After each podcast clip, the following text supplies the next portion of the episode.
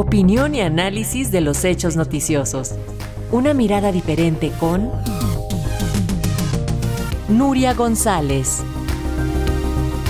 Buenas tardes a los oyentes de Radio Educación de México. Pues estas semanas les quería comentar de una noticia que nos ha sorprendido porque realmente no había sido petición de ninguna de las de los responsables, pero nos ha anunciado el gobierno esta semana que todas las confesiones religiosas van a pasar a estar exentas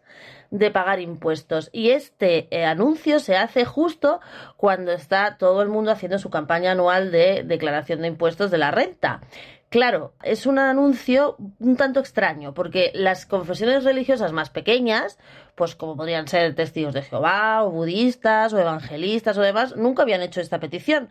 Lo cual lo intuimos, o yo por lo menos intuyo, que tiene mucho que ver con eh, realmente eh, favorecer todo lo que tiene que ver con la religión islámica, el Islam en nuestro país, ya que desde hace unos meses, desde que este gobierno dio un giro de 180 grados a su política respecto a Marruecos, por ejemplo con el tema del Sáhara, dejando de lado sus compromisos con el Sáhara y, y alineándose con Marruecos, se han venido concediendo determinados prebendas a todo lo que tiene que ver con Marruecos y en este caso todo lo que tiene que ver con el Islam. Es una situación además bastante gravosa porque se hace en medio, como decía, de los, la declaración de impuestos de todo el mundo y además después de un anuncio bastante desesperante que dice que la economía española, que los sueldos, los salarios de los trabajadores y trabajadoras de España son los que más poder adquisitivo han perdido en los últimos dos años de toda la OCDE y de la zona de la Unión Europea. O sea, los españoles y las españolas con los que trabajan han perdido más de un 5% de poder adquisitivo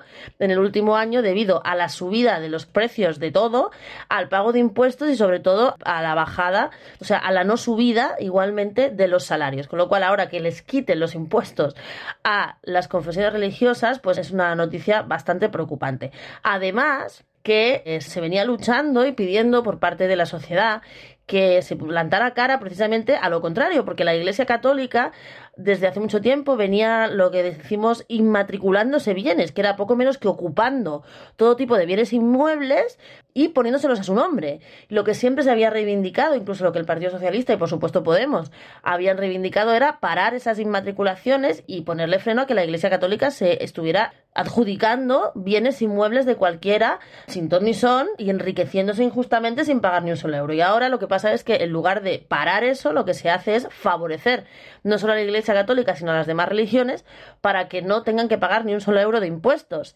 Como decía, tiene mucho que ver y es bastante preocupante en el caso del Islam, porque no olvidemos que hay unas ramas del Islam que son mm, poco respetuosas con los derechos humanos de las mujeres, puesto que determinados imanes en determinadas mezquitas, la mayoría de ellas, no dejan entrar a las mujeres, las echan hasta atrás, no respetan sus derechos humanos, se promulga el uso del velo y de todo tipo de símbolos religiosos que van en contra de los derechos humanos de las mujeres y eso parece no importar al que se supone que es el gobierno más progresista de la historia de España, pero que ha dejado de lado totalmente el laicismo, ¿no? Dando unos privilegios que parecen de la Edad Media otra vez a los que tienen que ver con las religiones. Por otra parte, no podemos dejar de ver que estamos en época electoral y que puede ser un anuncio electoral creyéndose desde el gobierno que es que la gente de esas confesiones religiosas va a votar al gobierno o a los partidos del gobierno en agradecimiento por haber liberado al clero no, de todas las otras, y a los pastores, y a los imanes, y a los dirigentes de las otras